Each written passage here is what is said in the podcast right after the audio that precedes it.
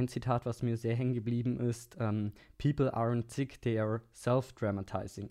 Ich weiß nicht, wie siehst du das? Ist das tatsächlich so, dass viele gerade psychische Krankheiten vielleicht auch einfach dadurch entstehen, dass man ja seine Resistance nicht überwinden kann oder seine Träume vielleicht auch einfach nicht in die Realität umsetzt und dann eigentlich ein anderes Leben führt, als man gerne führen würde?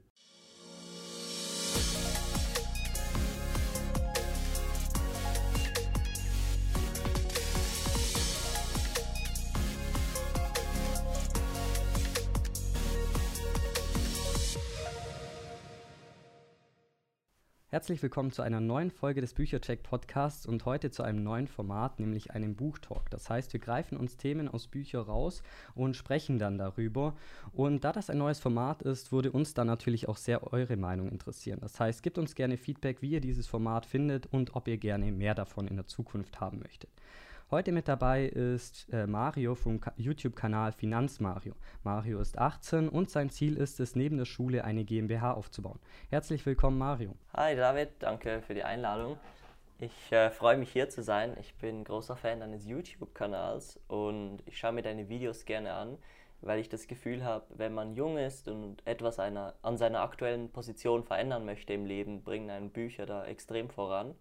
Und wir haben ja heute ein Buch, über das wir sprechen werden, äh, welches ich eines der Bücher finde, die mir jetzt extrem oft empfohlen wurde von Leuten, die Firmen gründen. Und das ist ja eigentlich auch mein Ziel. Ich möchte eine eigene Firma gründen, um vielleicht finanziell unabhängig zu werden, um dort zu arbeiten, wo man will und wann man will.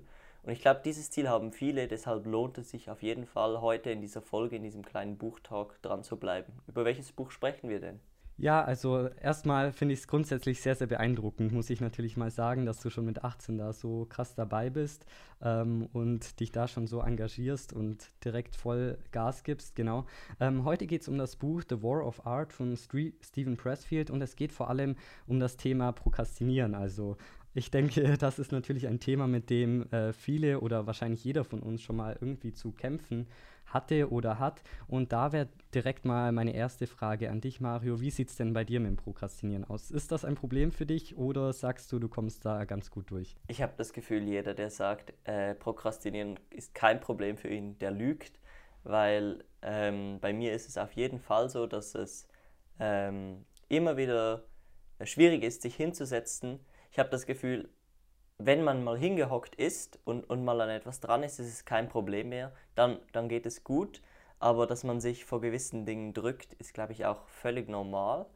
Und wenn, wenn man das so richtig unter Kontrolle hat, dass, ich, dass man da mit zwei, drei Tricks zusammenarbeitet, dass man da ein bisschen ähm, die so anwendet, kann man extrem viel verändern, weil äh, nur schon eine produktive Stunde mehr am Tag kann die aktuelle Ist-Situation komplett verändern. Wie sieht es denn bei dir aus? Hast du das Prokrastinieren äh, schon ausgeblendet oder wie machst du das? Also ich muss sagen, dass ich glaube ich schon mittlerweile auf jeden Fall besser geworden bin. Also gerade früher in der Schule war es tatsächlich schon so, dass ich da zum Beispiel immer sehr, sehr knapp vor den Klausuren angefangen habe zu lernen.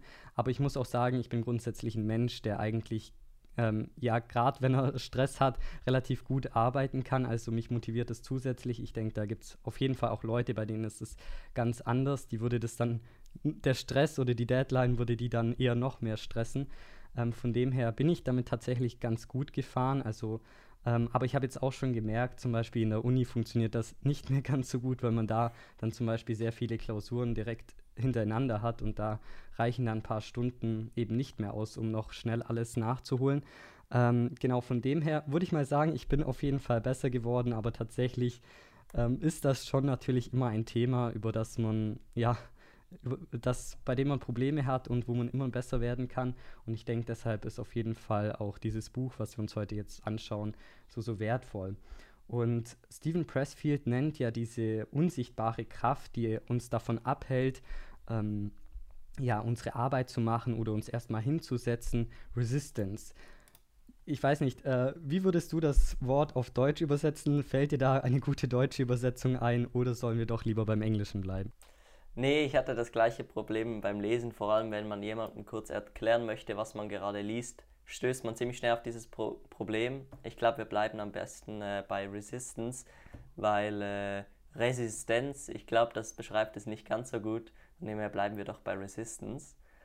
Ähm, ja, diese Resistance, das ist ja eigentlich genau, genau dieses Problem der Prokrastination. Und äh, mir ist vorhin noch kurz aufgefallen, was ich noch schnell sagen wollte. Ich bin auch so ein, ein äh, Last-Minute-Lerner wie du. Ähm, und das funktioniert auch gut, wenn man mit Stress umgehen kann. Ähm, kennst du die Pomodoro-Technik? Sagt dir das was? Dass man 25 Minuten arbeitet und dann 5 Minuten Pause macht?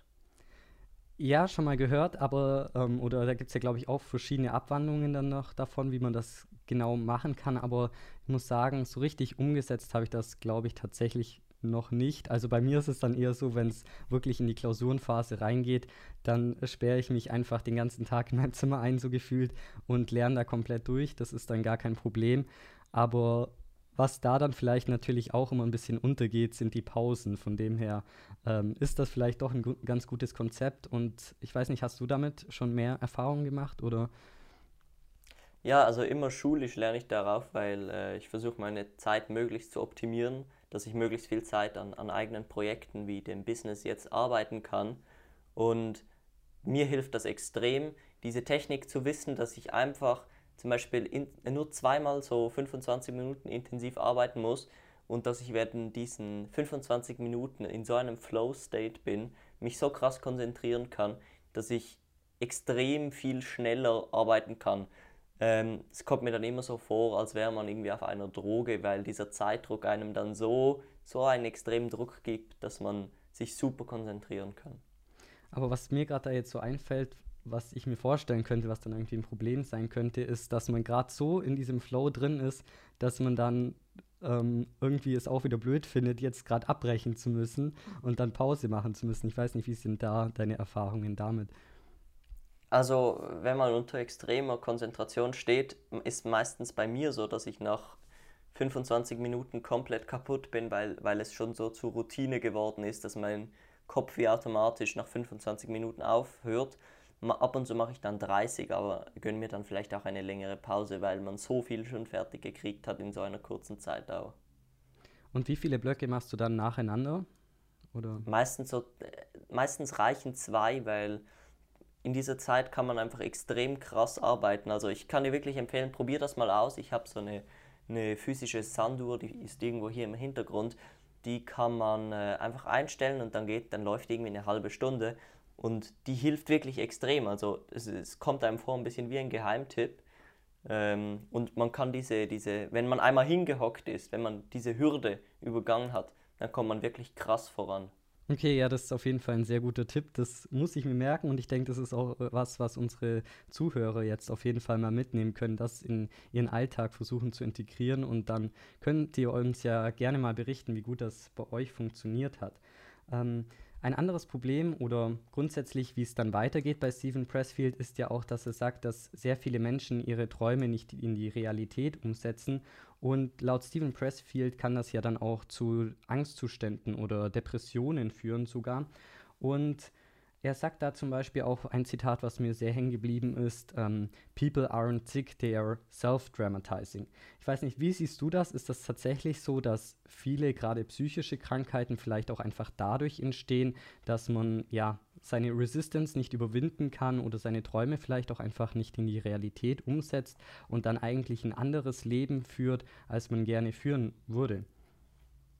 Ich weiß nicht, ob ich so weit gehen würde, das Ganze mit psychischen Krankheiten zu vergleichen, aber ich glaube auf jeden Fall, dass extrem viele Leute unterhalb ihres äh, Potenzial leben und nicht das machen, was sie wirklich machen wollen und vielmehr in einer Traumwelt leben. Und ich würde mich dazu auch sicher dazu zählen, weil jeder schöpft nicht immer sein volles Potenzial aus in allen Bereichen des Lebens. Geht auch nicht. Man kann ja nicht nur arbeiten. Da habe ich letztens ähm, ein, äh, Podcast gehört von Jim Quick, das ist so ein Brain Coach. Ähm, der hat gesagt, we are human beings, not human doings. Ähm, und ich glaube schon, dass wir mehr machen können. Und genau deshalb macht es sich ja auch Sinn, mit solchen Themen zu befassen. Das heißt, wenn du jetzt gerade hier zuhörst, bist du eigentlich schon auf dem richtigen Weg, weil du möchtest dich mit Leuten umgeben, welche arbeiten. Und ich glaube, man kann da schon extrem viel an der eigenen Situation ändern, wenn man wirklich diese Resistenz jetzt mal überwindet und wirklich Gas gibt, weil das ist wie eine externe Kraft, die einem davon stoppt, das volle Potenzial zu entfalten und die eigenen Ziele zu erreichen. Wie siehst du das?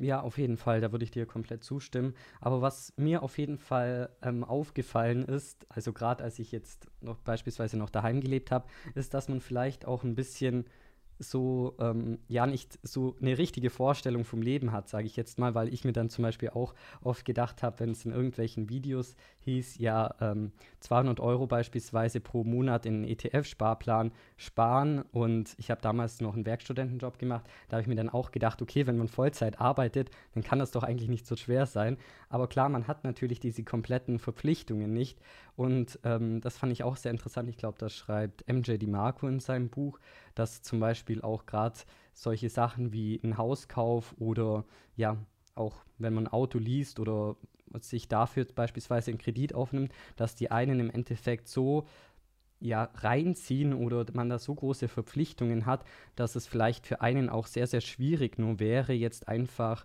jetzt beispielsweise seinen Job zu kündigen und zu sagen, okay, ich ähm, ja, lebe jetzt meine Träume oder mache einfach was komplett anderes, weil im Endeffekt einfach gar nicht so sehr, ja, weil dann müsste man vielleicht komplett sein Leben umändern und könnte das gar nicht machen, weil man beispielsweise noch einen Kredit am Laufen hat. Und ich glaube, da ist man vielleicht gerade, wenn man jung ist, ist, ist mir das bei mir persönlich sehr aufgefallen, ähm, dass ich da vielleicht dann auch einfach ja ein anderes Bild von der Welt hatte, sage ich jetzt mal, oder vielleicht nicht so da so drin war und jetzt, wenn man dann beispielsweise alleine lebt, merkt man, okay, klar, ähm, so der Kühlschrank fühlt sich nicht von selbst oder man muss dann halt trotzdem irgendwelche, ja, ähm, die Miete zahlen oder so.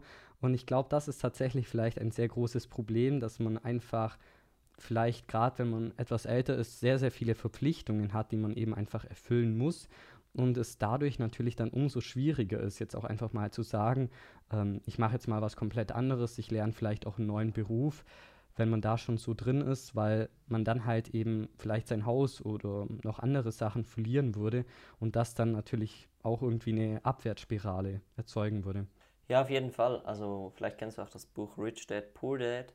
Da geht es ja darum, dass man, dass man sehr viele, dass es ja Verbindlichkeiten gibt, und das, das du beschreibst, sind ja genau diese Verbindlichkeiten. Das ist wirklich eine absolute Leseempfehlung, dieses Buch. Da, da geht es ja wirklich darum, dass man sieht, dass zum Beispiel ein, ein, äh, ein Haus, in dem man wohnt, eigentlich eher eine Verbindlichkeit ist als ein Vermögenswert.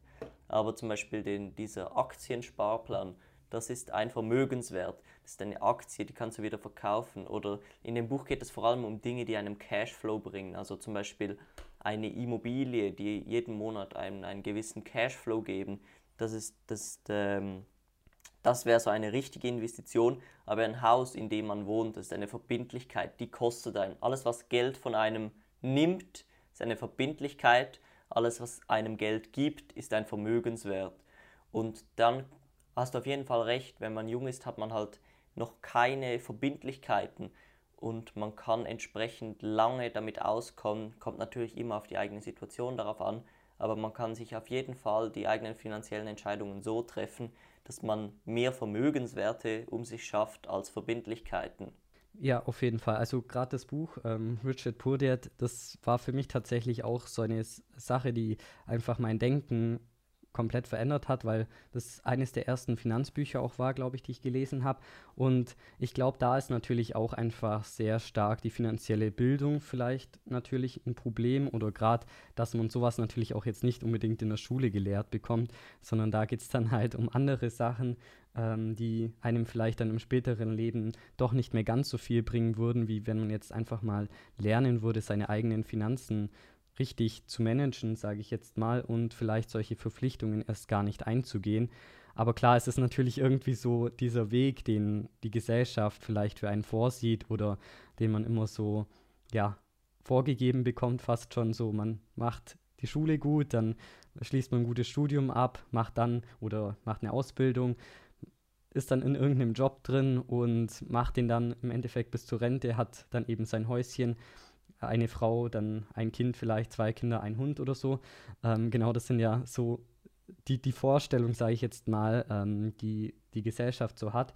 Und das muss ja auch gar nicht schlecht sein, sondern im Endeffekt, glaube ich, ist es einfach nur sehr, sehr wichtig zu erkennen, dass man damit dann halt vielleicht aber auch sehr große, ja, verbindlich oder Verpflichtungen im Endeffekt eingeht, die einem dann halt vielleicht fürs ganze Leben im Endeffekt, ja, die, die Entscheidungskraft beeinflussen. Und deshalb glaube ich, ist es auf jeden Fall ein sehr, sehr sinnvoller Weg, was du jetzt auch gehen möchtest, eben dir das Geld erst versuchen zu erarbeiten und dann eben aus deinen Vermögenswerten im Prinzip sich solche Sachen dann leisten zu können.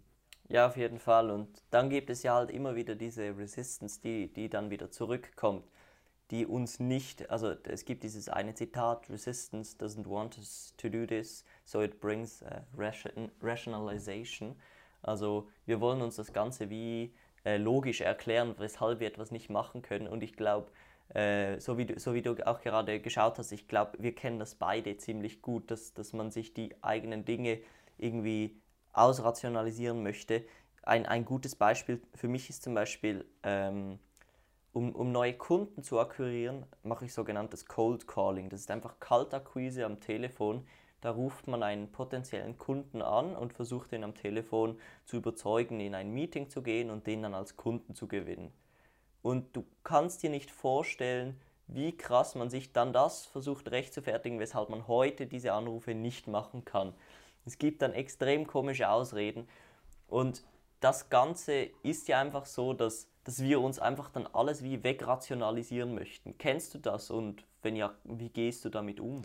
Ja, das ist, denke ich, auf jeden Fall ein Problem, dass man, ähm, ja, was er ja eben ausschreibt, eigentlich ganz gute Gründe dafür findet, warum es jetzt eben momentan gerade nicht funktioniert. Aber was dann natürlich eben ähm, passiert, was er ja auch sagt, ist, dass man eben Schriftsteller ist, der nicht schreibt oder ein Maler, der nie malt. Also das sind natürlich solche Sachen, auf die muss man dann einfach achten. Ich glaube, es ist jetzt vielleicht auch nicht ganz so schlimm, wenn das einmal vorkommt und man das ja einmal, sage ich jetzt mal, auslässt und dann aber direkt wieder reinstartet. Und da ist mir jetzt ein ganz guter Tipp noch aus Atomic Habits eingefallen von James Clear. Der schreibt dann zum Beispiel, dass man genau um solche Sachen eben zu überwinden, beispielsweise, ja, er hat da sogar ein Beispiel zum Cold Calling drin, ähm, dass man einfach eine Box mit Büroklammern hat, eine volle und eine leere. Und das Ziel ist es im Endeffekt einfach, die umzufüllen. Also immer, sobald man einen Call gemacht hat, nimmt man eine Büroklammer, legt das in die andere Schachtel. Und das macht man dann einfach so lange, bis die eine Schachtel komplett leer ist. Und oder was es da dann, genau, ich glaube, das war so der, ja, der Haupttrick im Endeffekt. Man kann es natürlich auch durch irgendwelche Apps machen oder ähm, ja, sich einfach immer ein X im Kalender zum Beispiel eintragen.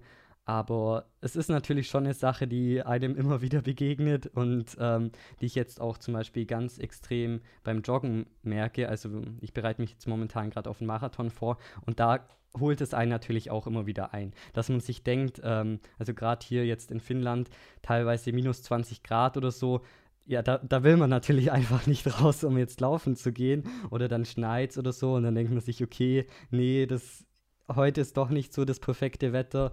Äh, man könnte ja auch äh, mal gucken, wie das Wetter morgen wird und geht dann halt morgen. Aber ich glaube, da ist es auch einfach sehr, sehr sinnvoll, sich einen Plan festzulegen und dann auch einfach an dem Plan festzuhalten. Also jetzt gerade beispielsweise beim Joggen habe ich da jetzt auch einfach meine festen Zeiten oder Termine, wann ich ganz genau weiß, okay, an dem Tag muss ich raus. Und ich glaube, das ist auch einfach ein sehr guter Tipp, dass man einfach sagt, okay, man legt sich das auf einen Tag fest und da muss man das dann auch im Endeffekt machen und es gibt dann gar keine andere Möglichkeit. Oder ich weiß nicht, hast du da noch andere Tipps herausgefunden, wie du ähm, da gerade beim Cold Calling zum Beispiel oder auch bei anderen Sachen die Resistance überwinden nee. kannst? Also zum einen, dass du Atomic Habits bringst, finde ich super, weil ich wollte das eben auch gerade nennen. Ich habe gesagt, oder ich wollte sagen, die einzige Möglichkeit, wie man effektiv darüber hinwegkommt, ist, dass man, dass man gute Routinen hat, weil die sind einfach das absolute Gegengewicht genau dazu, dass man prokrastiniert. Ähm, und es gibt dieses eine Zitat im Buch Resistance hates when you turn pro. Wenn du gut in etwas wirst, hast das diese Resistenz, weil es nicht mehr so gut funktioniert. Weil wenn man merkt, dass man gut wird in etwas, wird man immer besser und das bringt einem dann wieder innerlich Motivation. Ein Beispiel von mir. Ich äh, versuche mehr Sport zu machen, also habe ich mir im Fitness die Person rausgesucht, die von, von den Muskeln her am besten aussieht und habe direkt äh, ihn angesprochen, ob er mich mehr oder weniger coachen kann und mir einfach alles beibringen kann, was er weiß. Und das machen wir jetzt auch so und seitdem ist es so, wenn ich an meinen fixen Tagen, in denen ich ins Gym gehe, nicht gehe, fühlt es sich falsch an und es ist gar keine Frage mehr, sondern so zu einer Routine geworden, die man gar nicht mehr auslassen kann. Und das ist, das ist mir immer wieder beim Lesen äh, des Buchs in den Sinn gekommen. Wenn man, wenn man ein bisschen gut darin wird und die ersten Erfolge sieht, dann motiviert einem das so krass, dass man diese Routine so lange weiterfährt, dass man das Problem gar nicht hat. Also äh, das mit den Büroklammern hilft in dem Fall vom Cold Calling, glaube ich, sicher. Das werde ich auf jeden Fall auch ausprobieren. Und sonst, wenn man gute Routinen hat und hier wirklich auch dann die Empfehlung Atomic Habits, ich glaube, das liest sich auch gut, die beiden Bücher. Zuerst ähm, hier The War of Art und dann später Atomic Habits. Ich glaube, dann ist man gut ausgerüstet, ähm, effektiv zu arbeiten und, und gute Routinen zu bauen und das Leben ein bisschen zu ändern. Genau, also was mir gerade da jetzt äh, noch eingefallen ist zu Atomic Habits, was er im Prinzip auch sagt, was du eigentlich im Endeffekt machst, ähm, ist, dass man so eine Art Gesellschaftsvertrag äh, oder ja, so eine Art Vertrag wirklich aufsetzt, wenn gar nichts mehr hilft. Und es ist ja auch so ein bisschen, wenn du jetzt deinen Coach hast, im Endeffekt, du committest dich dann ja wirklich dazu, auch was zu machen. Und wenn du deinen Coach dann im Endeffekt das nächste Mal wiedersehen würdest und er dich dann fragt, okay, was hast du denn so gemacht die letzte Woche? Und du dann sagst, ja, ich war jetzt vielleicht einen Tag nur im Gym, obwohl eigentlich drei Tage geplant waren. Klar, dann äh, will man da natürlich dann auch einfach mithalten.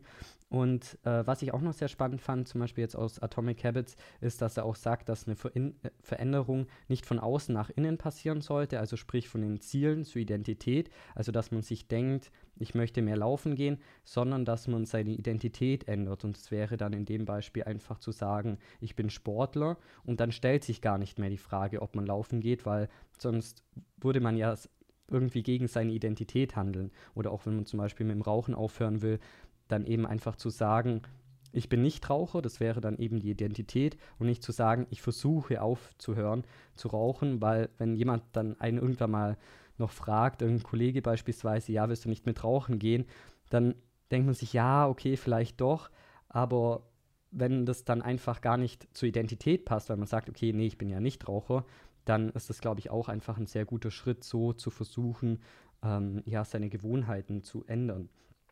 Genau.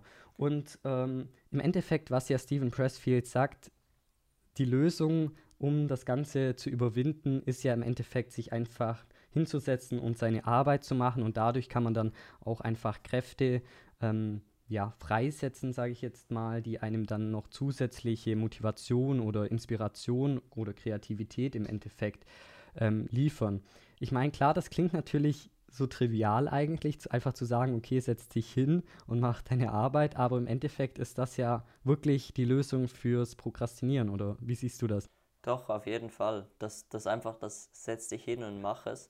Was, ähm, was ich letztens gehört habe, und ich habe den Trick auch mal ausprobiert, ist einfach, dass wenn man etwas machen will, dass man jetzt daran denkt und jetzt auf fünf zählt. Eins, also zum Beispiel am Beispiel, ich möchte ich möchte jetzt auf meine Mathearbeit lernen, dann zähle ich auf 1, 2, 3, 4, 5 und dann mache ich es. Und dann, äh, weil man sich so aufs, aufs Zählen konzentriert, kann dieses Rationalisieren gar nicht mehr reinkommen und, und man fängt direkt an mit der Arbeit. Also das ist, das ist ein praktischer Tipp. Ich habe den auch schon ausprobiert und es hat funktioniert. Ähm, das kann man auf jeden Fall ausprobieren. Ähm, aber sonst, ja, geh einfach und mach, mach, mach mal deine Arbeit und setz dich hin. Das ist ja auch im Buch, äh, ich glaube, äh, Professional ähm, shows up every day. Das ist, das ist ja das, das Konzept, dass man einfach jeden Tag auftaucht und einfach nur hingeht, ist schon irgendwie die halbe Miete. Und dass man, dass man da dran bleibt. Was ich da auch sehr interessant fand, im Endeffekt geht es ja dann darum, eben vom Amateur zum Pro, oder zum Profi eben zu werden. Und was er ja beispielsweise auch sagt, ist, dass wir eigentlich alle in einer Sache schon Pros sind und zwar in unserem Job. Also weil man jeden Tag hingeht und weil man auch beispielsweise, selbst wenn man krank ist, vielleicht sogar auftaucht. Also man ist da wirklich, ja, so drin im Endeffekt. Aber die Frage ist natürlich, warum macht man das nicht eigentlich für seine eigenen Sachen? Also jetzt beispielsweise, wenn man, was er ja eben bringt, ist sehr viel diese kreative Arbeit, also beispielsweise einen Roman zu schreiben oder sowas. Warum macht man das dann nicht bei sich selbst, dass man sich da eben Vollzeit versucht zu committen? Aber klar, da stellt sich dann natürlich für mich beispielsweise eben die Frage, wie man das dann eben machen kann, wenn man natürlich schon irgendwelche Verpflichtungen hat. Aber im Endeffekt ist es ja tatsächlich eigentlich so, ja, man einfach, wenn man auf der Couch sitzt und gerade wieder irgendwie Netflix anmachen will oder so, dass man sich dann einfach denkt, okay, nee, ich muss jetzt zuerst das machen und kann mich dann auch vielleicht später damit belohnen oder so. Ich glaube, das ist vielleicht auch ein ganz guter Trick, ähm, einfach zu sagen, okay, wenn ich das erreicht habe, dann gibt es später eine Belohnung, was auch immer das dann eben ist. Ähm, bei mir ist es zum Beispiel so, dass ich eigentlich jetzt momentan nichts Süßes esse oder so und dann ist es eben so, gerade nach dem Training gibt es dann halt vielleicht einen Schokoriegel oder so. Das ist dann eben die Belohnung. Die macht es dann bei meinem Körpergewicht, glaube ich, auch nicht mehr aus oder den Unterschied. ähm, genau von dem her, glaube ich, ist es tatsächlich schon auch eine sehr, sehr gute Taktik, da einfach zu sagen, äh, man hat irgendwas, worauf man sich dann danach freuen kann. Ja, voll. Und es geht ja eigentlich auch dieses, äh, dass man das eigene, den eigenen Traum, was man da unbedingt erreichen möchte, wie ein Fulltime-Job anschauen muss.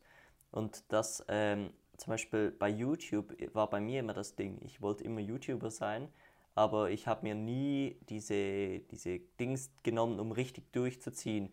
Freunde links, rechts sagen, ja, ich will auch YouTube machen, fangen Videos an, machen vier Videos hintereinander jede Woche. Für mich war klar, ich möchte jede Woche ein Video machen, egal was kommt und es muss sich für mich lohnen. Und ich habe das gegenteilige Konzept genommen, nicht dieses ich belohne mich, sondern ich bestrafe mich, wenn ich es nicht schaffe und das tönt jetzt vielleicht fürs Erste ein bisschen abschreckend, aber ich habe Geld gewettet, dass wenn ich es nicht schaffe, ähm, dass ich einen gewissen Betrag X an einen Kollegen zahlen muss, wenn ich nicht jede Woche mein, mein Video bringe. Und das ist ja, das ist ja genau darum geht es auch in diesem Buch, wenn man das, wenn man die, die eigenen Ziele ein bisschen wie einen Job anschaut und sich dann, dann wirklich committet, dann, dann schafft man das auch. Dann kommt man über diese Resistance weg.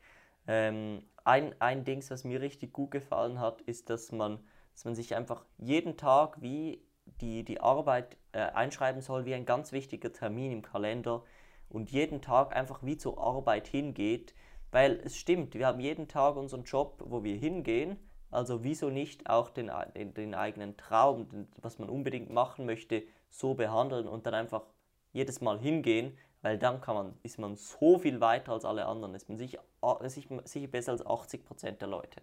Ja, weil bei deinem Konzept musste ich gerade an Pavlov denken und seine Hunde, also mit der Konditionierung.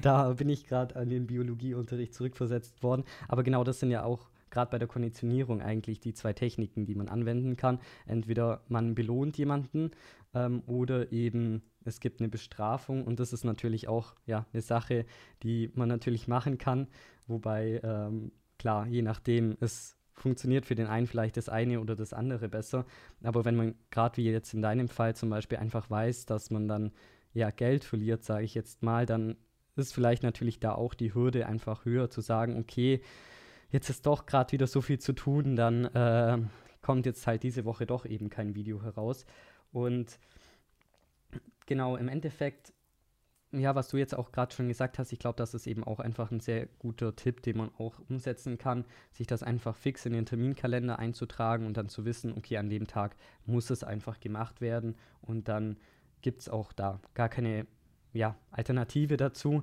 im Endeffekt. Und genau, muss man natürlich einfach nur die Zeit richtig einschätzen, nicht, dass man da dann vielleicht zu viel reinpackt und dann am Ende doch wieder ein bisschen äh, ja, überwältigt ist von der Anzahl der Aufgaben. Was ich auch noch sehr interessant fand, ist, was Stephen Pressfield ja im Endeffekt schreibt, ist, dass ein Pro sich auf den Donut fokussiert und nicht auf das Loch im Donut. Also das fand ich ein sehr, sehr gutes Bild. Ähm, ich weiß nicht, wie verstehst du das oder was für Gedanken kommen dir da bei diesem Zitat? Ja, äh, mir ist auch das Zitat aufgefallen und ich, ich, ich finde es ein super Zitat, weil mir, mir ist als erstes dieses, äh, kennst du dieses Growth Mindset und dieses Fixed Mindset? Sagt dir das was? Ja, glaube ich auch schon mal gehört, aber. Ich, ich kann es sonst nochmal schnell erklären.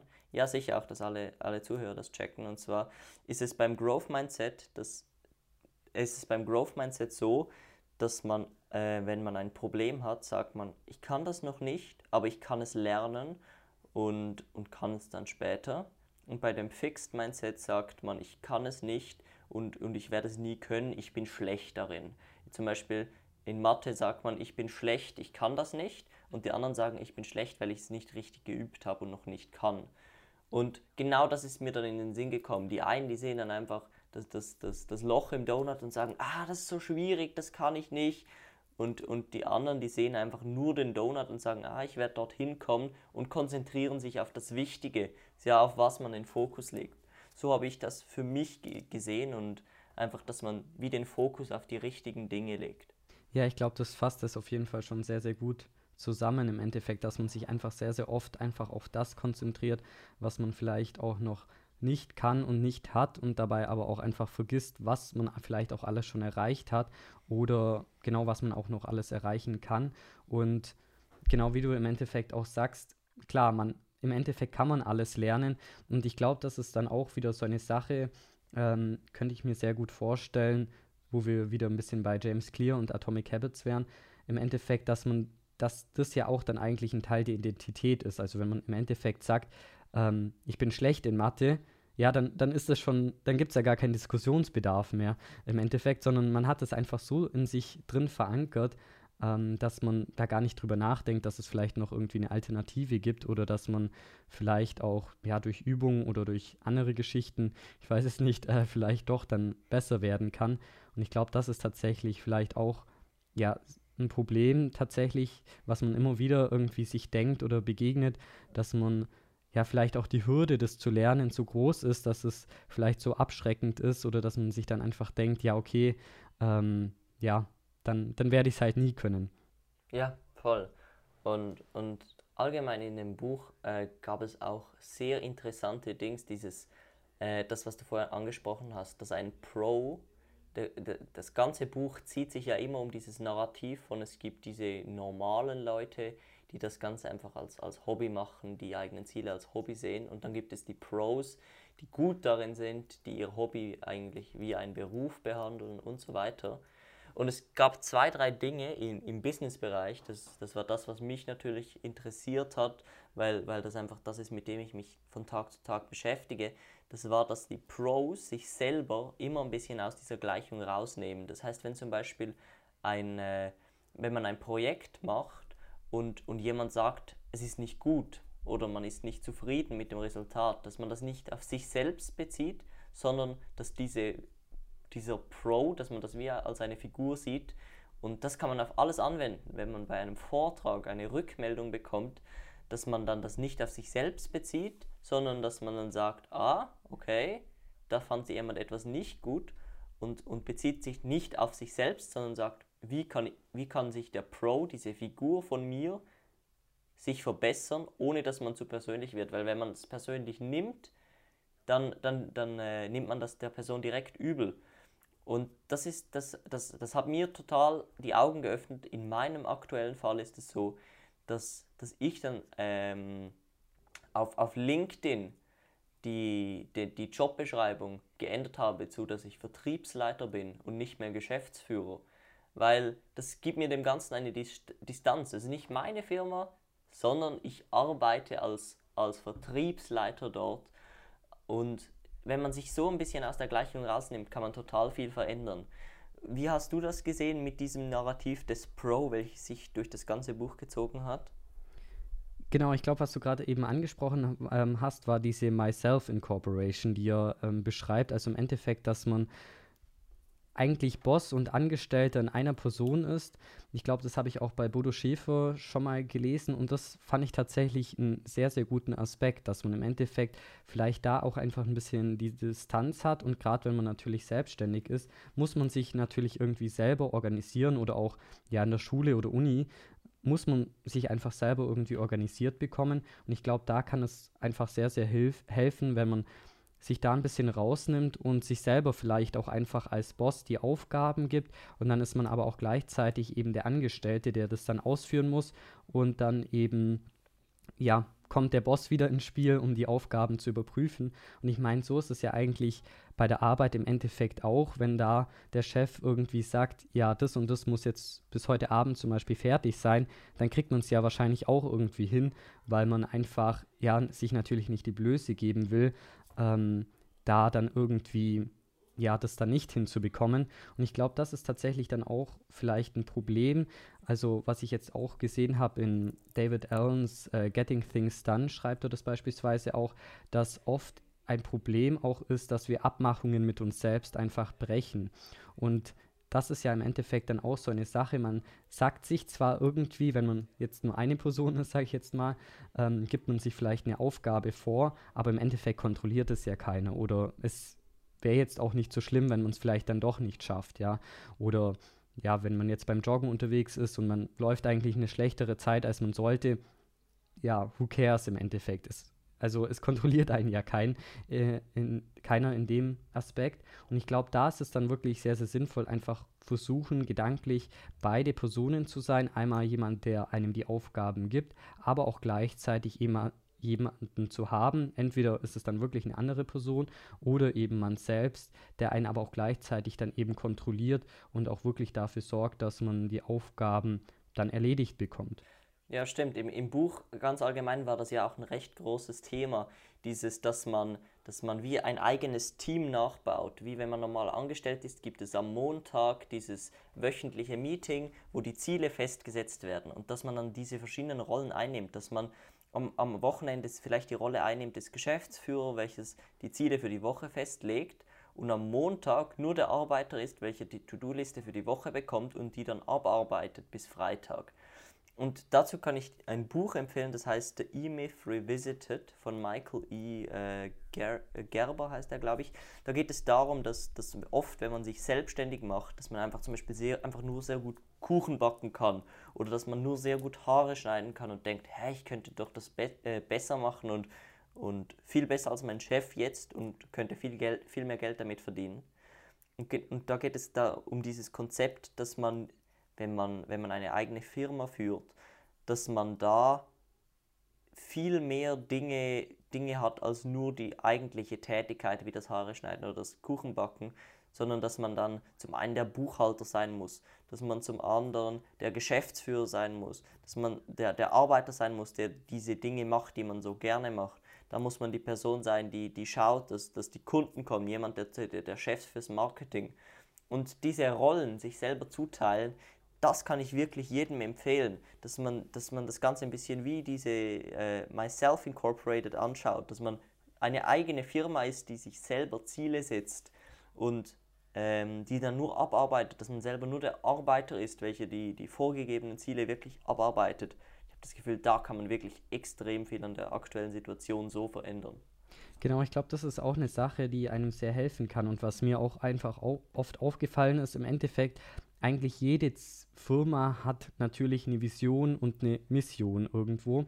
Ähm, aber viele haben das natürlich für ihr Leben eigentlich nicht. Und ich glaube, das ist auch einfach ein sehr, sehr guter Punkt, das für sich mal zu definieren und sich einfach mal zu überlegen, okay, einmal die Vision, wo will ich vielleicht in fünf oder zehn Jahren eigentlich stehen, aber auch die Mission, also sich einfach zu fragen, ja, also bei Unternehmen sagt man ja, so was ist die Existenzberechtigung für das Unternehmen. Ähm, das klingt jetzt natürlich auf den Menschen angewendet vielleicht etwas hart, aber im Endeffekt ist es ja dann so die Frage, ähm, wofür lebt man eigentlich? Also ich glaube, das zu definieren kann auch sehr, sehr hilfreich sein, weil man dann natürlich auch einfach mit viel, viel mehr Klarheit durchs Leben läuft und dann vielleicht auch ja nicht alles annimmt oder zu allem Ja sagt, sondern dann einfach ganz klar Nein sagen kann, weil man, weil das einfach nicht zur eigenen Mission oder Vision passt. Ich glaube, das ist tatsächlich auch eine Sache, die man sehr, sehr gut einfach mal für sich definieren kann und die einem sehr weiterhelfen kann. Ähm, was wir ja vorhin im Vorgespräch auch schon mal ganz kurz angesprochen hatten, waren diese Engel, die im Endeffekt für einen arbeiten, wenn man auch gerade jetzt nicht da ist. Wie hast du dieses Konzept verstanden und was hat es damit aus sich? Ja, das war ein bisschen unklar als erstes, aber später habe ich das so für mich verstanden, dass es so ist, dass wir unterbewusst ja eigentlich immer arbeiten. Vielleicht kennst du das, dass man, während man am Duschen ist, dass man eine Idee hat und man hat sich ja nicht gerade aktiv darauf fokussiert, dass man sagt, ach, ich möchte dieses Problem irgendwie ein bisschen cool lösen, dass man dann während dem Duschen unterbewusst diese Ideen hat. Und was, was hier in diesem Buch ähm, beschrieben wird auf eine Art, ist eigentlich, dass, dass, dass Stephen Pressfield hier sagen möchte, dass wir unterbewusst die ganze Zeit viel smarter sind, als wir eigentlich, wenn wir bewusst sind. Wir arbeiten ununterbrochen und es, das sind diese, diese wie Engel, die in, die in uns drin sind und die ganze Zeit für uns arbeiten und uns die Probleme lösen, währenddem wir etwas anderes machen. Das heißt, auch wenn wir nicht gerade konkret über das Problem nachdenken, arbeitet ein gewisser Teil in uns gerade an einem Problem, welches wir noch hinter, also im Hintergrund, im Kopf irgendwo abgespeichert haben.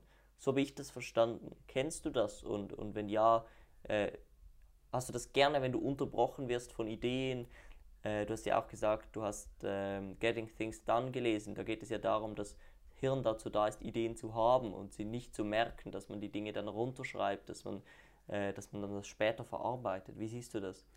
Genau, ich glaube, das kann ähm, sehr hilfreich sein. Also da ist mir gerade jetzt auch Getting Things Done äh, wieder in den Kopf gekommen, weil das eben seine Methode ist, um damit umzugehen, einfach sich alles wirklich aufzuschreiben und dann hat man beispielsweise einen Eingangskorb, den man dann regelmäßig abarbeitet, einfach um wirklich seine Sachen aus dem Kopf rauszuhaben.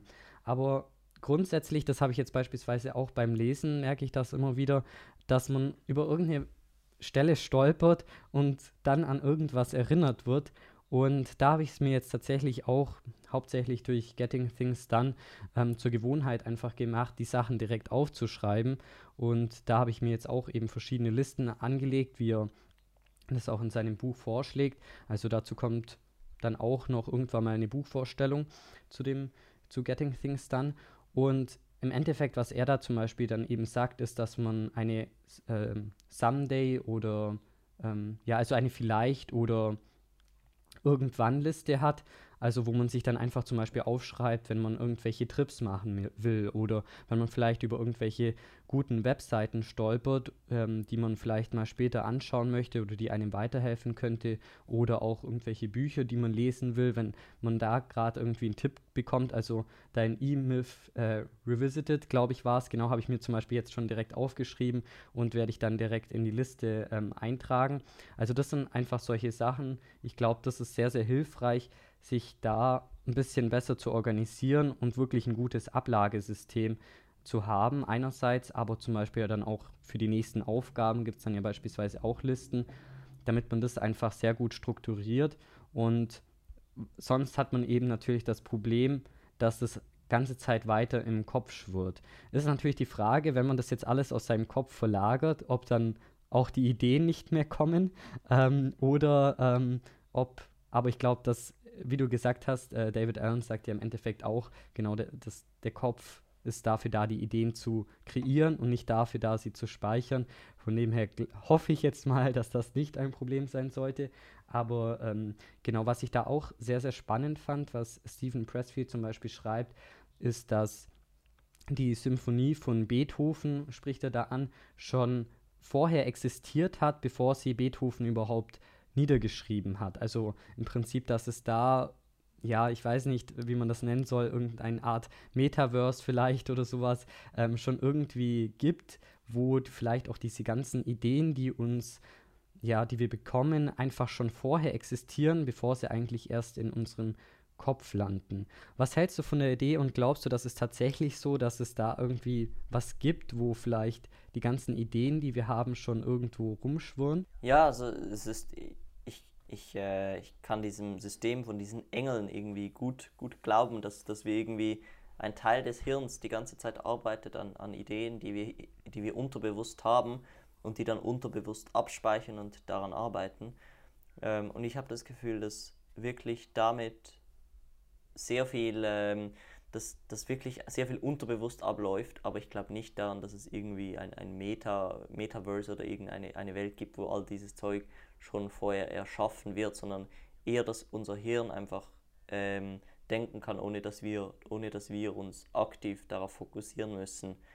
Was ich jetzt aber spannend fände, wäre, wenn du, oder äh, ich habe das Gefühl, das fänden auch die, Zuh die Zuhörer hier spannend, wenn du uns kurz erklären könntest, was hier dein Prozess ist, wenn du eine Idee hast, wie du, wie du das Ganze, was du mit der Idee machst, du hast gesagt, du schreibst es dir auf, was machst du denn weiter damit? Weil ich habe das Gefühl, wir haben alle die ganze Zeit diese Ideen, aber wenn man sie nicht aufschreibt, dann vergisst man sie, weil das Hirn ist ja dazu da, Ideen zu haben, nicht sie zu halten. Ähm, kannst du uns da ein bisschen was dazu erzählen? Genau, also das äh, System habe ich jetzt auch erst relativ neu eingeführt, aber im Endeffekt, was da so der Prozess ist oder auch wäre, ist, dass man natürlich die Idee erstmal hat, dann muss man sie je nachdem, ob man das jetzt streng so macht wie David Allen oder nicht, ähm, also ich gehe da jetzt vielleicht einen bisschen anderen Weg, dass ich einfach sage, ich schreibe das direkt in die Liste rein. Also bei David Allen hätte man eben noch diesen Eingangskorb, wo man dann einfach danach entscheidet, zum Beispiel kann ich die Aufgabe in den nächsten zwei Minuten machen oder kann man sie in zwei Minuten erledigen, dann würde man sie sofort machen, ansonsten geht es eben andere Wege. Und was ich eben einfach mache, ist, dass ich ähm, diesen Eingangskorb jetzt zum Beispiel bei Ideen einfach überspringe und dann einfach sage, ich habe da verschiedene Listen, wie zum Beispiel ja auch Business-Ideen oder ja Bücher zum Beispiel oder auch wie ich das Business oder jetzt gerade auch zum Beispiel YouTube oder hier den Podcast weiterentwickeln will. Da habe ich dann eben auch eigene Listen dafür. Und was da dann eben aber einfach ganz wichtig ist, dass man die Listen sich regelmäßig anschaut. Also David Allen schlägt da zum Beispiel einmal pro Woche vor und sich überlegt, ob man da jetzt weiter irgendwas machen kann oder ob das jetzt vielleicht auch eine Sache ist, die man vielleicht irgendwann mal erledigen will, aber die jetzt gerade nicht so die Priorität hat. Also ich glaube, das ist auch ganz, ganz wichtig, dass die Idee dann nicht einfach untergeht und irgendwo landet. Äh, man hat sie sich zwar aufgeschrieben, aber schaut sie sich nie wieder an, sondern ich glaube, da ist es eben auch sehr, sehr wichtig, einfach zu schauen, okay, kann ich oder will ich jetzt ähm, eine Idee davon auch tatsächlich umsetzen? Und genau, das ist eigentlich so der ganze Prozess, würde ich mal sagen. Ja, ich habe das Gefühl, jetzt konnten wir irgendwie einen, einen guten, guten Einblick in, in, das, in das gesamte Buch haben. Äh, gibt es etwas im Buch, was du findest, was wir noch unbedingt an, ansprechen sollten? Genau, was ich noch sehr, sehr interessant fand, ist ähm, zum Beispiel diese ähm, Idee der Muse, nennt er das ja zum Beispiel. Da muss ich sagen, dass, also das ist ja im Endeffekt so, wenn ich das jetzt richtig verstanden habe, so diese Personifizierung dieser Kraft, die einem Kreativität gibt. Ich muss sagen, das fand ich schon etwas abstrakt geschrieben, aber so, ich glaube, im Großen und Ganzen kann man auf jeden Fall sagen, dass wir jetzt persönlich ähm, und ich denke jetzt bestimmt auch der ein oder andere Zuhörer sehr, sehr viele Ideen rausnehmen konnten aus dem ähm, Buch. Aber natürlich am Ende geht es dann immer um die Umsetzung und auch darum, die Sachen, die man gelesen hat oder die man mitbekommen hat, auch mal einfach zu versuchen, in den Alltag umzusetzen. Und ja, ich glaube, das wäre vielleicht auch noch so der Appell jetzt an jeden einzelnen Zuhörer, sich einfach mal zu überlegen, ähm, was war vielleicht so eine Sache, also jetzt natürlich nicht direkt alles, ich glaube, das wäre dann vielleicht auch ein bisschen zu viel, aber vielleicht ist man so an einer Sache hängen geblieben, wo man sich denkt, okay, das ist eine sehr, sehr coole Idee, die muss ich unbedingt mal ausprobieren, das auch direkt in den Alltag umzusetzen und damit das eben dann auch nicht einfach wieder irgendwo untergeht. Ja, auf jeden Fall und ähm, an alle, die zuhören, wirklich äh, überlegt euch, seid ihr zufrieden, wie, wie die Dinge aktuell ablaufen, wollt ihr etwas daran ändern? Und wenn ja, dann kommt ins Machen, schreibt nicht ewige Pläne, sondern gebt wirklich Gas in den Dingen, denn wir, wir, wir tendieren doch irgendwie alle dazu, einfach mal ein bisschen nochmal darüber nachzudenken und nicht einfach ins Machen zu kommen, sondern dieses Buch soll einfach wirklich eine Motivation sein, einfach ins Machen zu kommen, denn, denn ein gutes Zitat war, We're not born with unlimited choices, we can't be anything we want. Ähm, wir können nicht alles sein, was wir wollen, aber wir haben jetzt die Zeit, etwas umzusetzen, worauf wir Lust haben und wir sollten diese Chance auf jeden Fall nutzen, wenn wir sie haben. Also kommt auf jeden Fall ins Machen. Ja, ich glaube, das ist auf jeden Fall ein sehr, sehr gutes Schlusswort. Ähm, vielen Dank an dich, Mario, dass du heute dabei warst. Schaut gerne bei dir auf dem YouTube-Kanal Finanzmario vorbei. Ähm, vielleicht ganz kurz, was erwartet die Zuhörer da bei dir auf YouTube? Ja, also wenn, wenn ihr euch für, für Unternehmertum interessiert, wenn, wenn ihr Lust habt, ähm, meine Gedankengänge zu hören, äh, aktuell in der Gründung der ersten Firma, solange ich noch 18 bin. Das ist so das Ziel. In 10 Wochen äh, 20.000 Schweizer Franken, das sind, was weiß ich, et, auch etwa 20.000 Euro zu verdienen ähm, als Schüler. Dann teile ich dort immer wieder jede Woche immer am Samstag äh, kleine Einblicke, was in meinem Kopf abgeht und was, was ich mir überlege, wenn ich zum Beispiel ähm, große Unternehmerpersönlichkeiten anfrage für Interviews, damit die mich ein bisschen coachen. Und ihr könnt einfach in diesem Bereich viel lernen oder auch äh, gewisse finanzielle Bildung, äh, was sind ETFs oder in, in welche Kryptowährungen ich investiert habe, manchmal ein bisschen ähm, mit mehr Risiko und manchmal mit ein bisschen mehr langfristiger Anlagestrategie, aber alles zum Thema Finanzen, Persönlichkeitsentwicklung und Unternehmertum solltet ihr bei mir finden. Und ja, checkt auf jeden Fall auch den, den YouTube-Kanal äh, Büchercheck aus. Ich kann es wirklich euch empfehlen. Ich schaue mir auch gerne die Videos an, weil du es einfach immer schaffst, äh, die Videos gut in so 10 bis 15 Minuten aufzubauen, dass man Lust hat, sich das ganze Video anzuschauen. Weil vielleicht kennen wir, ich glaube, wir kennen das alle, dass, wir, dass Videos gibt, die ewig gehen und die, die man sich dann nicht anschauen mag zu Büchern. Aber so ein 12-Minuten-Video, zum Beispiel das, das von Finanzfluss, das kann ich euch auf jeden Fall empfehlen, ist ja auch wirklich ein gutes Buch zu Themen, das, also das einzige Buch, das du über Finanzen lesen solltest. Schaut euch das zum Beispiel auf jeden Fall an, dann habt ihr auf jeden Fall in, zum Beispiel im Bereich Finanzen schon viel mehr gemacht als, als alle anderen Leute. Perfekt, ja. Also vielen Dank dir fürs Dabeisein und dann hören wir uns hoffentlich bald wieder. Ja, danke, David. Bis bald. Hat dir diese Podcast-Folge mit Finanzmario gefallen? Dann schaue auch gerne bei unserem neuen Format Der Weg zur Million vorbei, in dem wir dich auf unsere Reise zur finanziellen Freiheit mitnehmen. Dich erwarten spannende Themen wie Social Media, Finanzen und Persönlichkeitsentwicklung. Klicke jetzt auf den Link in der Beschreibung und höre dir die erste Pilotfolge an. In diesem Sinne vielen Dank fürs Einschalten und bis zum nächsten Mal.